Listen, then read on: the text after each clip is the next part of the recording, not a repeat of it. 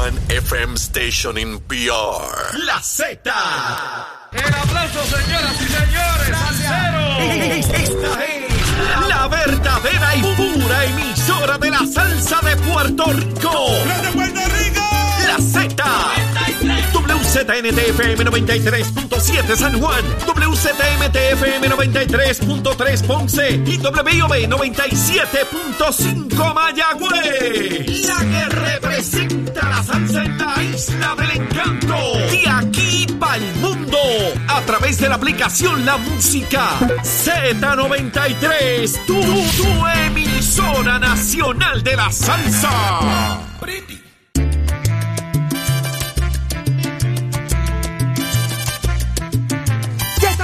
Regreso en Nación Z por Z93, 93.7 en San Juan, 93.3 en Ponce y 97.5 en Mayagüez.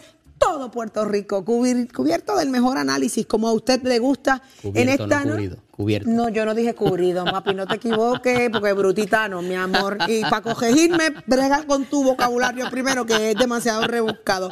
No te puedes no sembrar, ¿qué le pasa a este? ¿Qué le pasa a este muchachero? ¿Qué le pasa a este? ¿Qué le pasa a este? Yo no sé, pero eso lo resolvemos ahorita fuera del aire. Vamos, vamos. Vamos de inmediato a arrancar una nueva hora repleta, repleta de información, muchas cosas pasando en esta nueva hora, grandes cosas por ocurrir. Estará uniéndose a esta conversación Orlando Aponte, representante del Partido Popular Democrático, y no es para menos cuando ya está eh, sonando el tema del aborto allá eh, en la Comisión de los Jurídicos. Hay que rendir cuenta sobre esto, qué va a pasar de eso y más. Y por allá, por ahí viene también en esta hora Leo Aldrich con un análisis completo. Buenos días, Jorge. Buenos días, Eddie. Buenos Bien, días, buen día. Saudi. Buenos días, Eddie. Buenos días, Carla, Tato y todo el Puerto Rico. Gracias por estar conectado con nosotros. Una nueva hora que acaba de comenzar aquí en Nación Z. Son las 7 y 3 de la mañana en vivo por Z93 con el mejor análisis que a usted le gusta, porque todo comienza aquí. Buenos días, Eddie. Buenos días, Jorge. Buenos días, Saudi. Buenos días a todos los amigos que nos sintonizan. Una nueva hora, una nueva semana que está casi culminando el mes para todos los cubridos que están por ahí. Así que estén pendientes a todo lo que vamos a hablar aquí desde Nación Z. Levántate que el despertador te está velando y te agarra el tapón, Saudi Rivera. Cubri- cu- Cubrido, El que debe estar cubrido eres tú. Ese es el que debe estar fuera de la pausa, cuando yo te cogí y te enderece ahorita. ¿Dónde está Carla Cristina con los titulares? Ella está lista. Adelante. Carla. Estoy aquí cubrida con este jacket que tengo por el frío que hace aquí. Bueno, de inmediato pasamos a los titulares. Ante el comienzo del pico de la temporada de huracanes, el comisionado del negociado de manejo de emergencias y administración de desastres, Nino Correa, aseguró que el gobierno ha puesto en marcha los planes de emergencia correspondientes, mientras varios representantes del Partido Popular Democrático denunciaron que la empresa Luma Energy y el gobierno no están preparados para atender el embate de un fenómeno atmosférico en la isla y urgieron al gobernador Pedro Pierluisi a que convierta en ley la medida que establece al menos seis refugios regionales permanentes en zonas geográficas. Por su parte, la Autoridad de Energía Eléctrica y la empresa AES firmaron cuatro acuerdos de compra de energía renovable solar y otros dos acuerdos para almacenamiento de energía en baterías. Esto según requiere el Plan Integrado de Recursos y el Plan de Acción Modificado aprobado por el negociado de energía.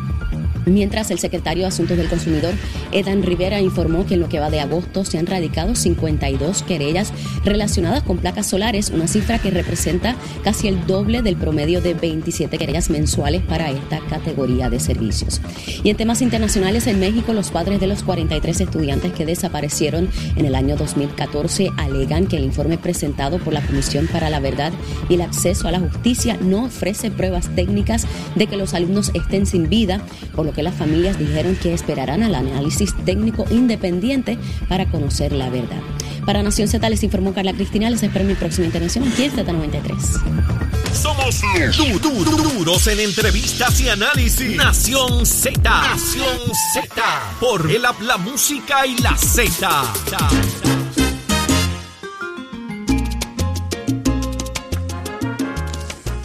Compañeros, se están atendiendo varias medidas allá en la Comisión de los Jurídicos. Una de, los temas que más definitivamente exacerba o, genera opinión pública es eh, la aprobación o no del aborto y en los últimos meses ha sufrido eh, cambios, eh, recomendaciones, no solamente en Puerto Rico, a nivel de Estados Unidos también. A esta fecha, a estas alturas, ¿está Puerto Rico preparado para enfrentar el tema nuevamente? Porque ese asunto estaba pendiente y ahora es tema de conversación, Jorge. ya el Senado de Puerto Rico se aprobó precisamente la medida. como bien se ha mencionado, ¿verdad? De que ahora cruza la Cámara, la Cámara tenía un poco ahí aguantadita, surge la nueva sesión ordinaria, el representante, eh, en este caso Orlando Aponte, de la Comisión de Jurídicos, es quien la va a atender. No es solamente una medida, son varias medidas. Una cosa es el tema de la restricción, otra cosa es el derecho A, que están sobre la mesa. Eh, y, aquí había dicho muchas, en varias ocasiones que en la Cámara debe haber personas, eh, quizás tengan más votos que en el Senado. hay que verlo al fin y al cabo, ¿verdad? Cómo, cuál es el comportamiento de los legisladores, estas vistas, eh, y esperamos tener representantes eventualmente, no son unas vistas eh, de, una semana y dos, parece que van a ser varias semanas de vistas públicas con múltiples deponentes de todos los sectores.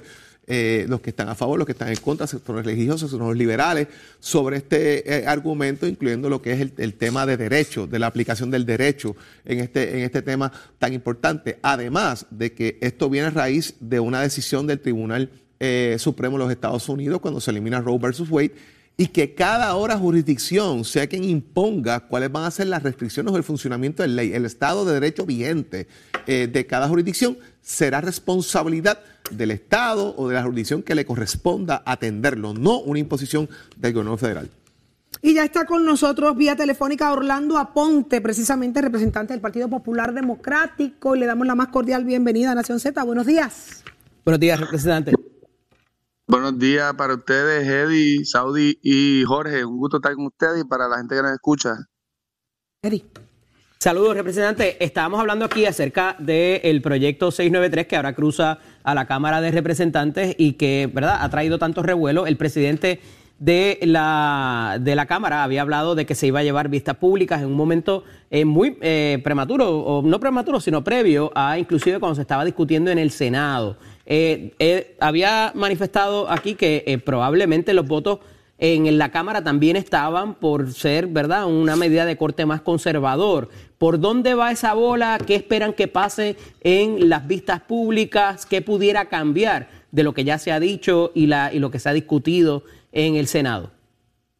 En efecto, Eddie, al igual que como mencionaba Jorge hace unos momentos, desde la pasada sesión a finales nos envía esa medida, nos comprometimos eh, desde la Comisión de los Jurídicos a celebrar un, proceso amplio, participativo de vistas públicas para que las personas que puedan eh, querer eh, participar o deponer a favor o en contra de esa y otras otras otras cuatro medidas puedan así hacerlo. Ya comenzamos la semana pasada con los grupos de base de fe, grupos religiosos que eh, apoyan el, el proyecto del Senado 693, o sea, que interesan que se apruebe una medida que busque limitar o restringir el acceso al aborto. También hay otros proyectos que buscan limitarlo de otra manera. Entiéndase que en lugar de a partir de las 22 semanas, desde los latidos del corazón del feto, hay otras que buscan garantizar el acceso al aborto, hay otras que buscan que sea a través de un referéndum que el pueblo se exprese y así por el estilo, pues eh, le estamos dando prioridad a los cinco proyectos que llegaron a nuestra comisión al unísono. Este próximo jueves va a estar el secretario de Justicia, el secretario de Salud y la Procuradora de la Mujer, entre otras eh, agencias de gobierno que fueron invitadas a deponer con relación a estos proyectos. Como decía Jorge, esto va a tener al menos cuatro vistas públicas adicionales, de manera que al final del camino, pues cuando vayamos a, adjudicar este, cómo se va a votar de cada una de estas medidas, tengamos el insumo de, todos los grupos que puedan estar a favor o en contra de las mismas. ¿Ya se celebró una vista pública, representante? Correcto, el pasado jueves se celebró una vista pública. ¿Quiénes estuvieron allí? Ahí estuvieron eh, representantes de la FRAPE, estuvo el señor, eh, el padre Carlos Pérez y el señor Carlos Sánchez de Asociación o Grupos Provida. ¿Y cuál fue la posición de ellos? ¿Verdad? Grupos pro vida, pero la posición de ellos en este caso es eh, que no se apruebe la medida. ¿O presentaron alguna enmienda para subsanar quizás algún punto allí?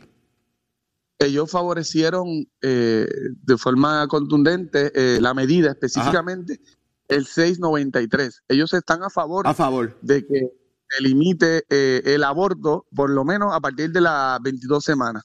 Tal como está. O sea, la medida ellos la aprueban tal como está, sin enmiendas, sin sugerir Sí. absolutamente nada.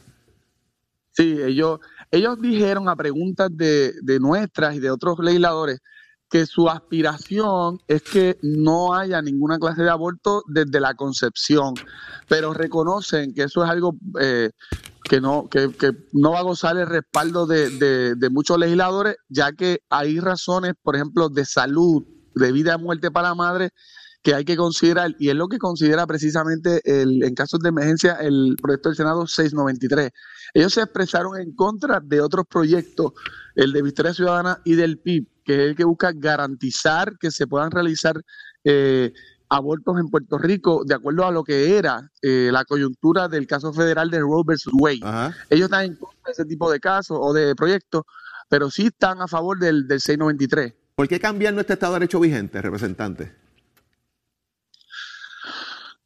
Bueno, es que como tú también mencionabas, aunque realmente eh, muchos eh, legisladores, recuerdo que hasta legisladores del PNP que, que participaron establecieron que no, no parece haber tal crisis como para, eh, o crisis de salud, crisis de emergencia, como para cambiar nuestro Estado de Derecho. La verdad es que los grupos de base de fe llevan décadas luchando, tratando de conseguir que el Tribunal Supremo Federal se autorrevocara de manera que las legislaturas eh, tuvieran espacio para cambiar el Estado de Derecho. Así que hay muchos grupos que no quieren que cambie el Estado de Derecho, quieren que se mantenga el status quo, quieren que se mantengan las cosas como llevaban, como estaban funcionando por las pasadas décadas. A partir de 1980 se decide un caso en Puerto Rico que todavía está vigente. Pero hay otros grupos que están ejerciendo presión a diversos legisladores, diversas agendas que sí tienen ese, ese deseo, ¿verdad? Esa aspiración. Representante, Eh, eso está- tanto el secretario de Justicia como el secretario de Salud han anticipado sus posiciones en las vistas de, que se, llevaron a cabo en el Senado eh, y sabemos que quizás están opuestos a que, ¿verdad?, a este asunto de las 22 semanas y demás, por lo que han dicho. Tal cual está el proyecto actualmente, ¿la Cámara de Representantes tiene los votos o no? Pues son cinco proyectos que están aquí. Si nos referimos solamente Al 693. 693, Ujú. Al 693, yo he hecho un tanteo y Ajá. está bastante dividido. Eh, Mm. este, no te sabría decir si tiene respaldo suficiente. Necesitan, eh, sin lugar a dudas, eh, am, difer- diferentes miembros de otras delegaciones. Probablemente ni Victoria Ciudadana ni el PIB esté favoreciendo este tipo de proyectos, pues ya radicaron uno que quiere reafirmar el derecho al aborto. Pero la delegación del Partido Popular no tendría los votos suficientes, habría que investigar en la delegación del PNP. O sea que estas vistas públicas que usted está realizando pudiesen ser determinantes a la hora quizás de que los testimonios o ponencias puedan convencer votos que faltan o quizás cambiar votos que estén a favor o en contra. Eh, yo diría que no pudiesen ser determinantes, es que lo son. Yo estoy, estoy eh, absolutamente eh, seguro de que de lo que surja en las próximas vistas es que aquellas personas que están indecisas en cómo es que van a votar o la deferencia que le puedan dar a los grupos, principalmente grupos médicos, sectores eh, del país que tienen una experiencia y unos conocimientos amplios sobre el tema, además de obviamente lo que diga la procuradora de la mujer, el Claro. secretario de salud y el de justicia, que es que eh, la comisión le va a dar gran deferencia. ¿Contemplan que lo que pase en la Cámara va a devolver la discusión al Senado nuevamente, que es su, su sitio de origen? Sí, fíjate que aquí hay Sí. cuatro proyectos de la Cámara, así que eh, estos cuatro, si algo se aprobara, van a ir. El del Senado, con mucha probabilidad, puede ser enmendado, así que eh, de todas maneras, de aprobarse algo en la Cámara, creo que va a, a- a- cruzar al Senado. No va a bajar, no va a terminar eh, eh, siendo como, como, como vino de allá entonces. No vislumbro, no. Ok. O sea que esto puede terminar en, o, o en una concurrencia o en un Un comité, comité de de conferencia. conferencia. Vamos a ver cómo termina ese tema allá en, en la Cámara de Representantes, que es importante por demás. O sea, es un debate eh, que usted sabe las pasiones que levantó en el. Senado. Veremos eventualmente la comisión suya cómo le va. Correcto. Yo, yo lo que estoy tratando de hacer es que le estoy dando el espacio a las personas que quieran deponer, participar, ¿ves? que por lo menos entiendan que esta legislatura es de puertas abiertas, que sí eh, le estamos dando la oportunidad de expresarse.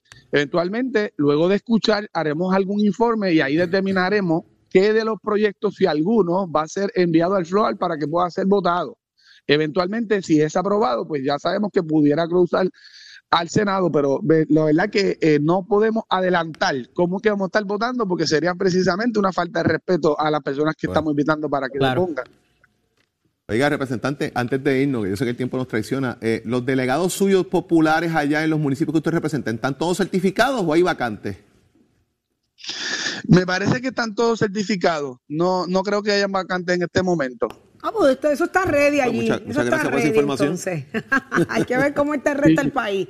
Muchísimas gracias, representante Orlando Aponte del Partido Popular Democrático. Un tema denso el asunto del aborto, usted pendiente a Nación Z, esto apenas eh, comienza y esto definitivamente va a dar muchísimo, muchísimo de qué hablar. Cuando yo le digo a ustedes, y presta atención, que Puerto Rico está próximo a recibir en la calle a muchísimos jóvenes expertos en mecánica liviana, en soldadura, entrenadores personales, primeros respondedores, barberos, esteticistas, reposteros, artes culinarias, handymans, entre otros, usted dice, qué bueno, ¿cómo se prepararon? ¿Cómo lo lograron? Pues tenga claro algo. Son más de 200 jóvenes los que alcanzan su diploma de escuela superior y certificaciones vocacionales de forma presencial. Y está con nosotros nada más y nada menos, mírelo aquí, ya está ahí, pónchemelo ahí, señor director Está con nosotros directamente de la Guardia Nacional el ayudante general eh, José Reyes y eh, los cadetes están por ahí, están por ahí, ¿verdad? Tengo aquí a Jan Torres Velázquez, a Matilde Almodóvar, la directora del programa Challenge. Están con nosotros. buenos, días. y bienvenidos a Nación Z. Están de fiesta este próximo 9 eh, de septiembre. ¿Por qué? Cuéntenos ustedes, denos la buena noticia.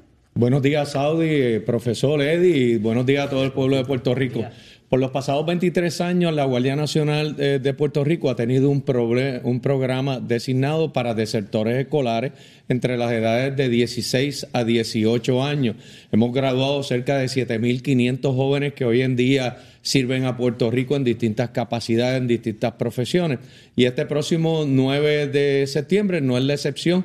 Tenemos nuestra clase que actualmente está corriendo y es el día de graduación de estos jóvenes que es nuestro presente y el futuro de Puerto Rico.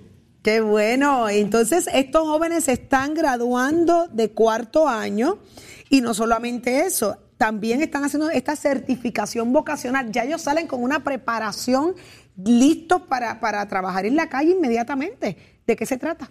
Definitivamente, Saudi. Eh, nosotros dentro de la academia, en sus cinco meses y medio, se trabaja ese plan de estudios que los jóvenes van a estar realizando luego de graduados. Se identifican sus intereses vocacionales y se alinean a estos cursos que estamos ofreciendo con acuerdos colaborativos con instituciones postsecundarias. Los jóvenes salen con su cuarto año y, por un ejemplo, un joven desea estudiar medicina, pues se va al curso de primeros respondedores. Un joven quiere eh, estudiar... Eh, eh, electricidad, plomería, pues va al curso de handyman que están, estamos ofreciendo. Por lo tanto, salen capacitados, ya salen con la experiencia y enfocados al mundo que van a enfrentarse, tanto sea a continuar sus estudios y también al mundo laboral. Este evento se va a estar eh, efectuando el 9 de septiembre en Juana Díaz, en el Coliseo Dolores Toyita Martínez a las 9 de la mañana, pero allí van a haber unos reconocimientos especiales. Ahí hubo altos honores, honores. ¿Qué reciben estos muchachos? Ellos reciben, además de los altos honores y los honores, se, destaca a los jóvenes que se, se, resaltan en los componentes de la academia, como el cadete más completo, el de excelencia académica, el acondicionamiento físico, las destrezas de vida, los servicios comunitarios, las artes, los deportes. Allí se les selecciona a los jóvenes que se han destacado en cada uno de nuestros componentes, que son los pilares de nuestra academia y nos garantiza el éxito en una transformación de vida. Hay 213 listos ya para celebrar. Las puertas se abren, se reabren para nuevos jóvenes que estén interesados, que deseen participar.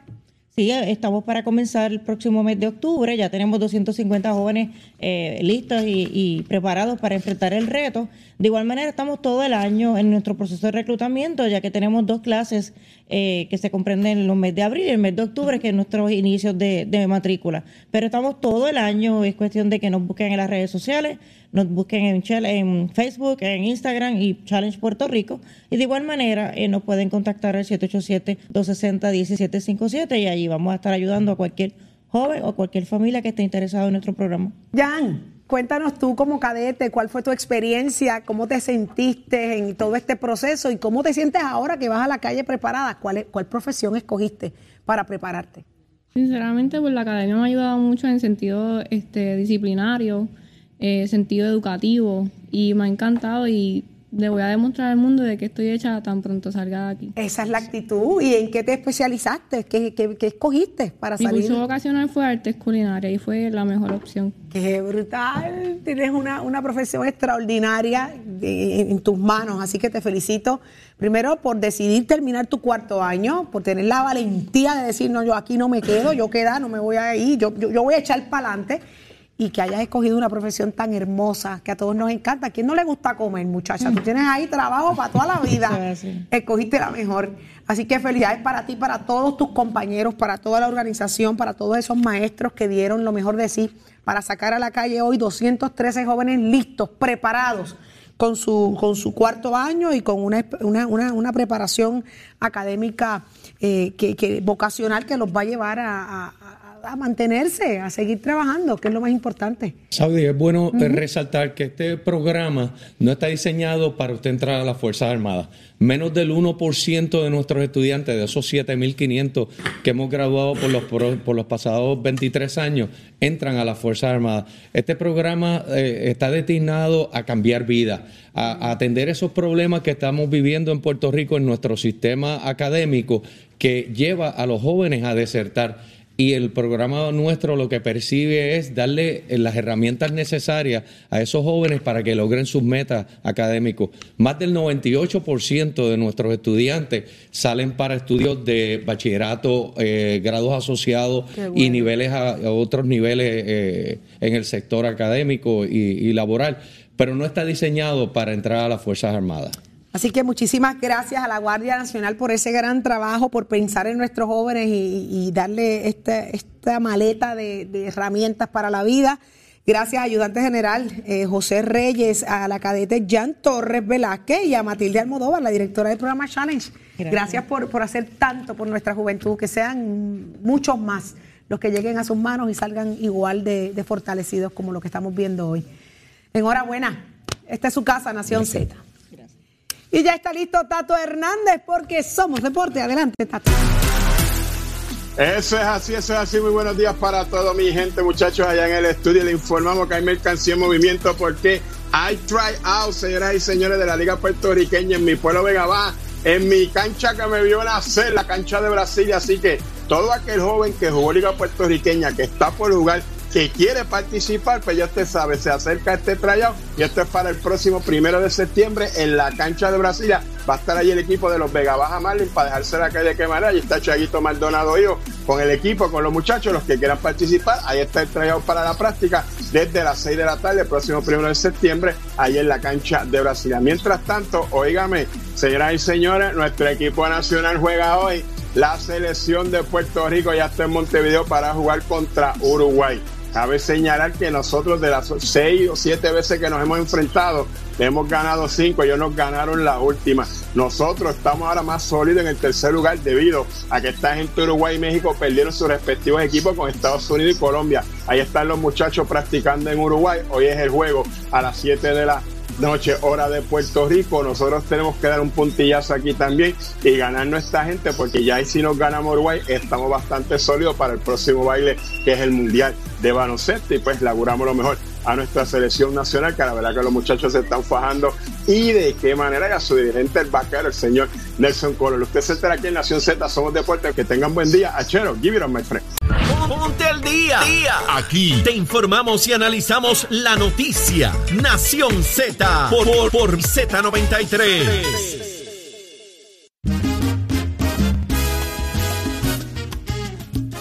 Y ya está listo el licenciado Leo Aldrich hoy lunes. Buenos días, licenciado. Buenos días, Leo. Buenos días, Saudi, Eddie, Jorge, toda esa gente que nos escucha todos los días. Un placer estar con ustedes en Nación Z. Licenciado, el fin de semana hubo una reunión importante dentro del Partido Popular Democrático. Ahí dicen que salieron fuegos artificiales, hubo pues, alegadas discusiones.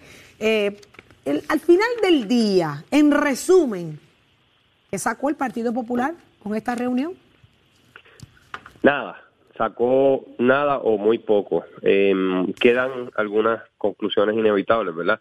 En primer lugar, hagamos un poco de memoria. Recordemos que durante mucho tiempo en este mismo programa estuvimos discutiendo la propuesta del presidente actual del Partido Popular Democrático para poner a escoger, para, definir finalmente el rumbo del Partido Popular Democrático en términos del estatus político con respecto a Estados Unidos. Y las dos opciones principales dentro del partido eran la libre asociación o el, eh, o el Estado libre asociado, tal y como está.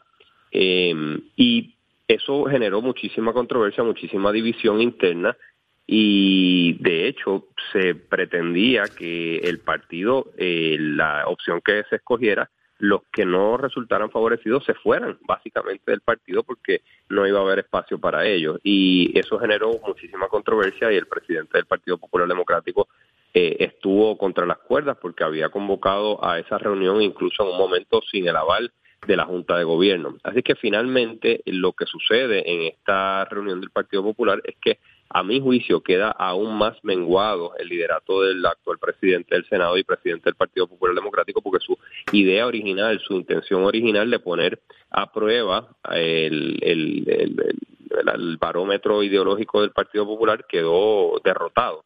Em, y, en términos sustantivos, más allá de que queda menguada más aún el liderato de Dalmau, eh, me parece que en términos sustantivos, pues el Partido Popular evita una vez más escoger si prefiere la libre asociación o el Estado libre asociado como está, el territorio como está.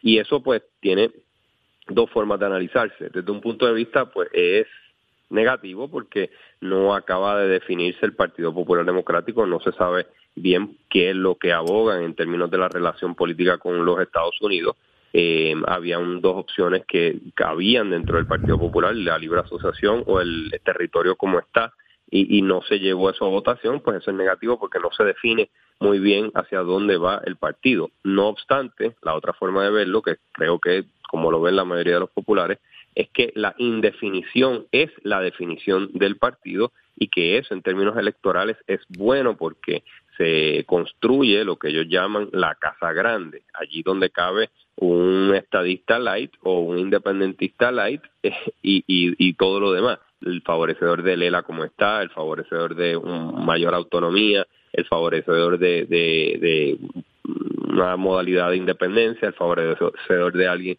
con mayor eh, vínculos con Estados Unidos y eso, eh, aunque pueda molestar a algunos, creo que ha sido la, única estrategia, el, único eh, método real que tiene el Partido Popular Democrático para hacer una fuerza electoral importante y después de todos los partidos lo que tratan de hacer es ganar elecciones. Y si tienen esa posibilidad de retener a la mayor cantidad posible de personas con diversidad ideológica, pues, pues eso les, beneficia a ellos. Eso estaba en jaque, sin embargo, con esta consulta que se proponía hacer el presidente del partido, que lo hacía más que todo en un intento por, por, eh, por, por, por consolidar poder o por consolidar liderato y por sacar, espantar a personas que no estuvieran allegados a él. Así que creo que en resumen esas son las dos cosas que se logran con lo que sucede ayer. Se mengua aún más, se, se diluye más el liderato del, del, senador Dalmau como presidente del partido y se mantiene en el limbo la indefinición eterna del Partido Popular Democrático, lo cual puede ser visto negativamente por muchos sectores con toda justificación, pero al seno del Partido Popular se mantiene esa indefinición que le permite eh, procurar adeptos. Sí te planteo dos cosas. Número uno, que estás casi totalmente de acuerdo con Tomás Rivera Chat, porque fíjate, buenos días Puerto Rico. La cumbre popular del pasado viernes solo logró las especialidades de la pava. Diluir, posponer, dejar todo pendiente. No resolvieron nada ni atendieron nada de nada. En resumen, no hay definición de era para luego la selección del liderato y sobre el futuro económico y social de Puerto Rico, pues no hablaron. La realidad es que para este tipo de catástrofe institucional, pues no hay fondos federales ni asistencia ni ningún tipo. Peor aún, quizás habrá mucha gente que no sienta pena por ello. En el 2024, cero pava, cero ELA. Está ponchado ahí en pantalla por los amigos de la aplicación La Música y el Facebook Live que lo puedan ver. Creo que tiene mucha razón el expresidente del Senado en el, día- en el análisis que hace. No obstante, él obviamente ese sector del Partido Nuevo Progresista, otros sectores, incluyendo el Partido Independentista, ven esa indefinición como algo negativo, como algo que merece una crítica, como en efecto él la construye, ¿verdad? Él hace el análisis de que no se logró nada y, y la, y la conclusión de él es, pues, qué mal que no tengan definición, pero de nuevo, y, eso es una, eh, un análisis válido y puedo hasta coincidir con él. No obstante, para el Partido Popular Democrático, para que tenga viabilidad electoral, necesitan esa indefinición. Ese ha sido eh, la magia de ese partido, esa ha sido la, la pega, la pegatina de ese partido, es que pueda ir una persona que crea en el territorio como está, que le guste la colonia tal como está, que venga otra persona que quiera mayor relación con Estados Unidos y más apego a Estados Unidos y que venga una persona que sea soberanista y que todas puedan eh, convivir más o menos en paz en esa casa política, pues ese ha sido eh, la manera en que el Partido Popular Democrático ha ganado elecciones. Yo no sé si a estas alturas del juego ese método va a ser posible. Yo no sé si esa pegatina va a ser eh, El Partido Popular necesita causas, 2024. Leo, y el estatus político no es una causa en este momento. Y yo creo que ahí está la gran falla, más allá de la posposición de la elección, que el reglamento dice que es en noviembre, los argumentos que se ha planteado de esa posposición del por qué. eh, y, y me parece que hay aquí, hay- hay un análisis mucho más profundo eh, sobre esta reunión de la Junta de Gobierno y hacia dónde está moviéndose el Partido Popular Democrático. De acuerdo, y en términos de quién va a ser, eh, esto es importantísimo también, quién va a ser, quién va a sostener el liderato de ese partido, pues vimos una escaramuza entre el representante Jesús Manuel Ortiz y el estratega principal del presidente de Almao, que es Jorge Colbert Toro, sobre los delegados, los delegados hábiles para votar. Eh, y evidentemente me parece que la escaramuza, más allá del asunto procesal, político, tiene que ver también con, con el liderato. Yo creo que ya el representante Jesús Manuel Ortiz está mostrando o intentando mostrar que él eh, está tiene intenciones de, de lanzarse a la presidencia del partido con miras a la gobernación y creo que si de algo funcionó todo esto es para, para, para que se midieran fuerzas, para, para que flex- se flexionaran músculos políticos y que cada cual supiera ver qué es lo que está pasando en el partido. Pero en términos sustantivos de la consulta esta que se iba a hacer entre el territorio y la libre asociación, eso quedó eh, en un vacío, eso quedó en el olvido y pues me parece que eh, una vez más eh, habla mucho de el liderato del presidente actual que creo que había utilizado eso para tratar de aunar fuerzas tras de sí y que le salió el tiro por la culata realmente después de tantos meses. ¿Dónde los deja esto, Leo, para propósitos de quién va a liderar el partido y quién va a ser el próximo candidato a la gobernación? Pues creo que, como te decía, Eddie, eh, el, el sacar a Jesús Manuel Ortiz allí a decir, espérate, eh, Colbert Toro, esto, esto que tú estás haciendo, estos planteamientos que tú estás haciendo son poco serios, según reseña la prensa, ¿verdad? Según reseña la prensa de lo que sucedió allí. Pues me parece que lo muestran a él con la intención de hacerle frente al liderato actual y hacerle frente al liderato actual con miras a posicionarse en un puesto electivo del más alto nivel, entiéndase la gobernación. Ahora, es, es interesante porque Jesús Manuel Ortiz, si en efecto corre esta ruta, va a tener que hacer frente a dos lideratos en dos flancos distintos, porque tiene la Cámara de Representantes Coincido. a un Tatito Hernández que le estuvo dando cantazos por mucho tiempo y que de hecho gana la presidencia Tatito Hernández por un solo voto.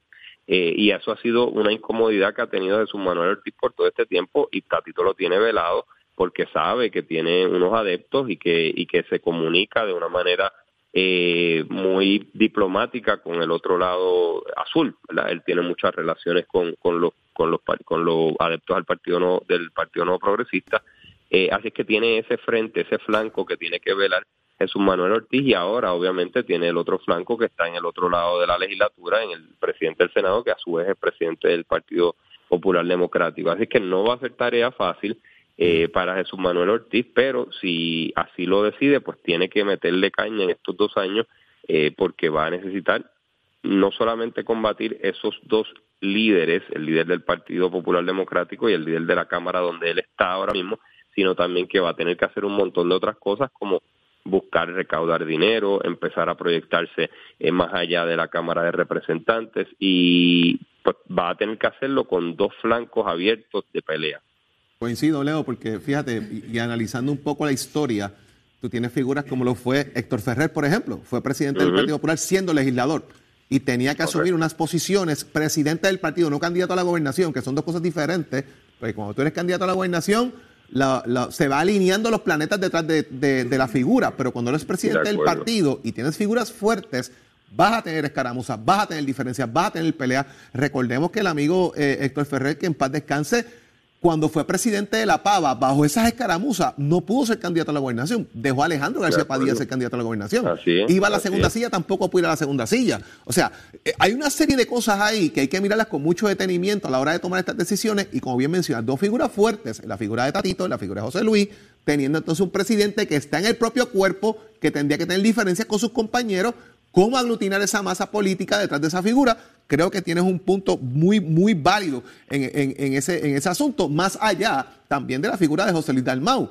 ¿Cómo puede él mantener ahora mismo el Partido Popular a flote dentro de las consideraciones que está tomando y ya poniendo una fecha eh, cierta para el próximo 26 de febrero de llevar a cabo una votación aparenta ser de Asamblea General? Y me parece que eso es un punto aclararlo. Antes era una asamblea abierta, ahora va a ser una asamblea general o la asamblea general es para ratificar la- el cambio de fecha que se supone que se vendía en noviembre. Eso me parece que está sobre el tapete y debe aclararse. De acuerdo, de acuerdo. Y ahora que tú haces un poco de historia, hay que recordar que en el asunto de Héctor Ferrer también eh, obró, tuvo un rol protagónico el caso criminal que le fabricó Wanda Vázquez, que ahora está acusada criminalmente ante las autoridades federales. Así que la vida después de todo es una rueda. La diferencia es que siempre se veía venir la- una figura eh, fuerte en, en Alejandro García Padilla en ese momento dado, ¿verdad? Y habían varias alternativas. En este caso, pues eh, parecería que hay No están- alternativas, sí, pero no necesariamente tan fuertes. No sé si coincide. No, no, este, coincido. De hecho, de hecho, en el estamos hablando de 2012, cuando la figura eh, era Alejandro García Padilla, todavía en 2024 hay quien menciona que esa sería una posible figura. Eh, así es que eso, eso te habla un poco sobre la escasez de candidatos viables que existen en este momento, porque si vemos las figuras de liderato actual, el senador Dalmau, el representante Hernández, creo que ninguna de esas dos figuras generaría suficiente apoyo interno en el Partido Popular Democrático, mucho menos a la periferia cuando a- a donde hay que acudir en una elección general. No podemos limitarnos a ver cómo serían recibidos entre el Partido Popular porque habría que también examinar y hacer el análisis de cómo serían recibidos por eh, sectores del PNP, sectores independientes, independentistas, llegados a, a Victoria Ciudadana, a Proyecto Dignidad. Hay unas fuerzas políticas vivas en Puerto Rico Claro. que no se pueden descartar porque antes el Partido Popular Democrático, igual que el PNP, eh, des- ¿verdad? Si uno salía favorecido internamente, pues tenías el- la mitad del país a tu favor, porque recibía, cada partido era básicamente 45%. Ya esa no es la realidad política como vimos en el 2020 y creo que se va a repetir esa fragmentación en el 2024. Así que tenemos que estar pendientes a ver qué pasa. Yo me pregunto, y, y, pues por estrategia siempre hemos visto que el candidato oficial es protegido para evitar tomar golpes por mucho tiempo y no es hasta casi al final que se lanza esa figura oficial. ¿El Partido Popular está en posición de eso? ¿O ya es hora de que se empiece a levantar bandera y empezar a señalar cuál va a ser ese candidato oficial y comenzar los trabajos? ¿O se van a seguir amparando en este tipo de estrategias que antes funcionaban, pero en la posición en la que están Eso. hoy, a mi opinión, yo creo que están tarde. Pues yo coincido totalmente contigo, Saudi. Yo creo que el librito tradicional lo que dice es que había que sacar a esa persona, protegerla de todos los cantazos. Y tiene lógica, ¿verdad? Tú no quieres que la persona empiece a coger cantazos desde el día uno por cuatro años, porque hay un desgaste natural y tú quieres protegerlo de ese desgaste. Así es que tiene sentido esa, esa, ese librito, eh, sin esa receta. Sin embargo, sin embargo, yo creo que hay que examinarlo todo porque no estamos en los tiempos de antes y tiene que empezar a proyectarse una figura eh, de liderato en el Partido Popular Democrático que diga, mira, esta es mi postura, puede ser antipática en este momento, pero yo la asumo y la estoy aquí para defenderla y ver quién se le para detrás en el Partido Popular Democrático es muy sexy hacerle, es muy, eh, ¿verdad? glamuroso hacerle frente a las personas que son líderes de ese partido. Eh, es algo bien interesante porque lo vimos en el cuatrenio de García Padilla, que fue el último cuatrenio eh, del Partido Popular en la Fortaleza. Vimos como en la misma Asamblea Legislativa le hicieron frente y le impidieron algunas de sus posturas, de su, de su iniciativa eh, de administración. Así es que creo que va a ser importante que esa figura despunte desde ya en el Partido Popular Democrático y que asuma posturas y que el país pueda decidir si se alinea o no detrás de ella. Que demuestre carácter, que demuestre la manera en que se, se, desempeñaría en momentos duros y, difíciles, cruciales como los que vive el país. Piensa que la gente ¿Cómo piensa? ¿O van a esperar que salga Manuel Natal por ahí con una ventaja arrolladora desde un silencio que le han permitido? Porque es evidente, es evidente, y que no me digan que no, que este va a ser el candidato de Victoria Ciudadana. Van a esperar que el hombre llegue limpiecito, fresquecito, para decir, este... No, no, no hay duda. No hay duda. Eh, eh, lo único que podría variar ahí sería que lo, lo lancen hacia San Juan de nuevo, porque estuvo muy cerca de obtener la alcaldía contra Miguel Romero. Hmm. Em, pero yo creo que tú acabas de decir algo bien importante, Saudi, y es que la gente, y no solamente en Puerto Rico, sino en muchos lugares, quiere ver a la persona, el, político, quiere ver el carácter del político, no y pueden tolerar, de hecho, pueden tolerar muchas personas en el electorado, pueden tolerar que el político piense en algunas cosas distinto a mí. Por ejemplo, si Eddie se lanzara, yo puedo tolerar que Eddie tenga una postura distinta a mí en, digamos, el asunto fiscal. Pero yo quiero ver cómo es él, como, qué, carácter tiene, qué firmeza tiene, qué verticalidad tiene, cómo atiende eh, asuntos cuando está bajo presión. Y eso a mí me parece que a veces es más importante en ocasiones que la, lo, sustantivo de cómo piense Eddie sobre un, un asunto puntual de, política fiscal o de política social eh, o de política económica. Creo que es importante que uno vaya viendo la forma en que se, se desenvuelve la persona ante los medios, ante la oposición, ante los planteamientos internos y todo eso se, se puede estilar, se puede dirimir cuando la persona haya asumido por lo menos un rol protagónico temprano en el cuatrenio, que es más o menos ahora el punto medio del cuatrenio. Así que coincido plenamente contigo, el librito, la receta clásica de escudar a ese líder para sacarlo cuando sea el momento apropiado. Que a 10 años revertir eso. y que a 10 años de cuando pudo haber habido, ¿verdad? Una una oposición real a 6 años de la salida, el desgaste del partido que es normal de administración que ha estado, eh, ¿verdad? Eh, en el país no se sienta y, y, y eso mismo propenda de que una eh, oposición real eh, esté vigente en la figura del Partido Popular Democrático y que sea, como dice Saudi, un tercer partido quien verdaderamente pudiera estar en posición de, eh, de reclamar ese desgaste del Partido Nuevo Progresista por los, por los años que ha estado de corrido en el se diluye entre muchos otros también la oposición, ¿verdad? En, ese sentido. Y ese, diluir crea una debilidad generalizada del Partido Popular. O sea, ya los Hernández Agosto, los José Aponte, los Héctor Ferrer no existen que eran los que cargaban, que los que los que se emulaban a coger los golpes para proteger a otros.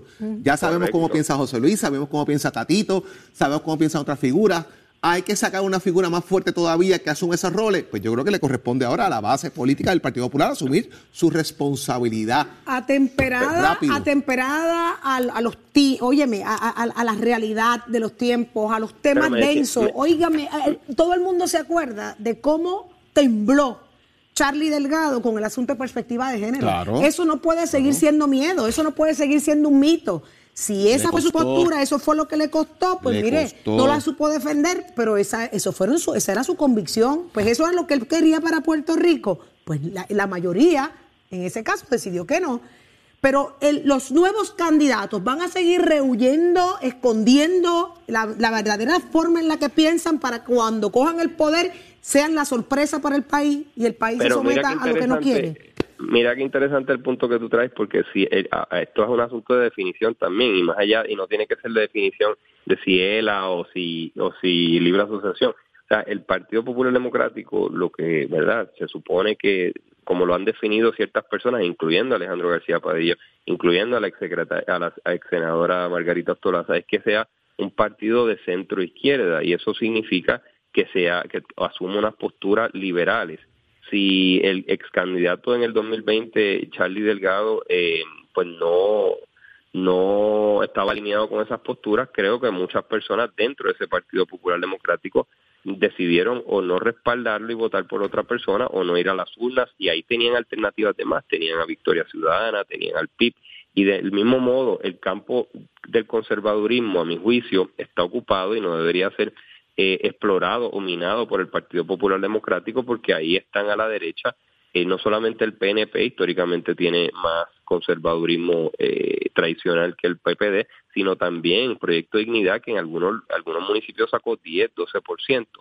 Y sobre eso precisamente les quería comentar que estaba hablando hace poco con un eh, estratega del Partido Popular Democrático, una persona que sabe muchísimo de temas electorales y me dice, mira Leo, en los municipios el desgaste de los alcaldes populares, los que llevan 8 o 12 años, que son pueblos tradicionalmente populares, no están viendo al PNP como alternativa porque son históricamente populares, están viendo, están mirando a los candidatos de Victoria Ciudadana. Así que esa es una, una cuestión que podría suceder. Oye, antes de irme les quería preguntar, porque noto que todos ustedes, al igual que yo, están más o menos fañosos. ¿Eso es así o es una percepción mía? Yo no estoy en ese Eh, party no, de no, mocosos. No es, una, no es una percepción tuya, no lo es. No lo Están es. estos dos, pero si yo mañana vengo fañosa, es que estoy, mire, entre sí, Jorge y Eddie López. Tienen un claje coro, No, un claje eh, coro. Leo, el, el- no sé qué, el sábado me empezó, pero una congestión heavy. Sí, es que y ayer estuve ahí, congestionado full.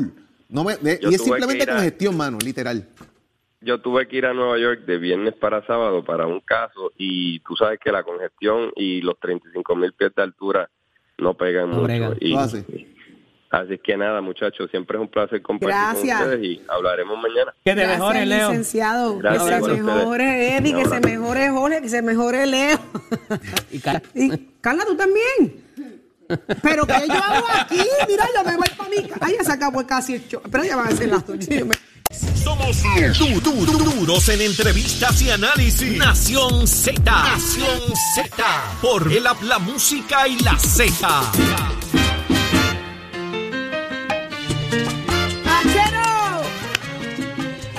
Oye, ese soy yo. ¿Cómo te fue el fin de semana? Nítido y bien coqueto. Coquetoso, como siempre. Así es que es, así es que es. Gracias por, por estar con nosotros todos los días, Achero, y con tu alegría de siempre. Fin de semana coqueto, eso está interesante. Eso solamente lo puede hacer uno que, que- que sea, mire, ¿Eh? coquetoso de verdad. Uno que tenga el, el flow del coqueteo. Eso es achero. Achero. Achero. Así que, Achero, gracias como siempre por estar con nosotros y ser parte de Nación Z. Hoy, edición especial, Nación Z QQ. no sé si reírme o llorar. Te digo, mañana me dice. Mañana, Sí, mañana yo sí, los mañana llamo. me dice, mañana los llamo desde casa. Eh, ¿Dónde está eh, Leo Díaz? Leo Aquí, Díaz. estoy aquí. Necesito escuchar que no estés fañoso. Bendición, bendición. Estás Bien. nuevito, nuevito. Bueno, estoy ahí, ya tú sabes que yo siempre estoy luchando con la sinusitis. Buen día, Saudi, Jorge, Eddie. Un placer estar con. Ahí está la sirena. Olvídate, nos vienen a buscar. Ahí está. Así tú Mire, arrancas. vengo a quemar el cañaveral bien duro, pero bien duro, ¿sabes?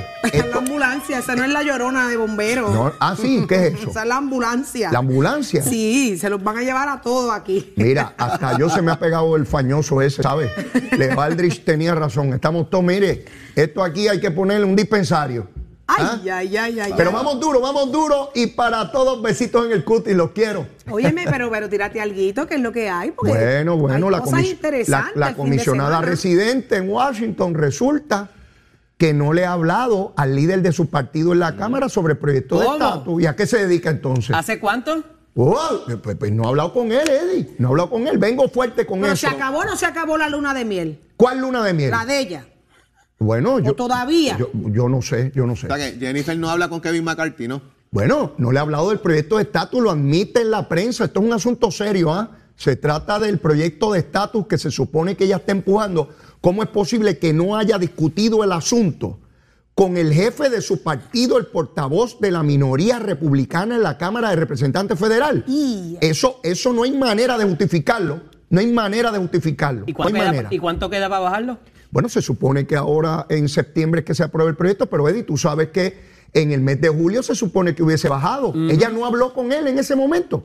y todavía no he hablado con él, ¿qué espera? Que llegue el 2032. No, no, no, no, mi hermano. Esto es serio. esto Para los estadistas esto es serio, serio, serio, tienes, serio. El, tienes el midterm election ahí al, el midterm election ahí al lado, Leo. Tienes que amarrar eso para que necesitas los votos republicanos al fin y al cabo. Bueno, yo, Huelo- quiero, yo huelo- quiero saber cuántos votos republicanos finalmente trae. Huelo el queroseno del cañaveral. Bueno, mi hermano, a las 8 en punto de la mañana arranca Nación Z Nacional. No se lo puede perder. Esto puede perder. promete, gente, esto promete. Así Así, es. así, llegó Leo Díaz Ah. para Nación Z Nacional. Compañeros, será entonces nosotros hasta mañana, Dios, Dios lo permite, Dios y el catarro que tienen también, y los traiga a ustedes y me dejen en casa a mí. ¿Está bien? Yo creo que va a ser, digo, vuelvo y te digo, lo mío después de. ¿Cómo con- que va a ser al con revés? dos cositas que yo en la nariz, se, se- se- está, está, está heavy ya. Ayer dormí lo más bien, ¿sabes? ¿Dormiste bien? Sí, porque la pastillita de esa pastillita para no dar anuncio funciona. Me chueca, me pone a dormir, pero resuelve. Bueno, pero como ustedes Qué bueno tienen que que haber mucha especificaste, gente porque eso de afuera. dos cositas por la nariz. Qué bueno que No, no, dos especificaste. cositas que ayudan en la nariz. Ay, que por la nariz es muy diferente a que ayuden en la nariz. Será entonces hasta mañana, a las 8 de la mañana, Nación Z, si Dios lo permite. Que la pase bien. Adelante, Leo Díaz, Nación Z Nacional.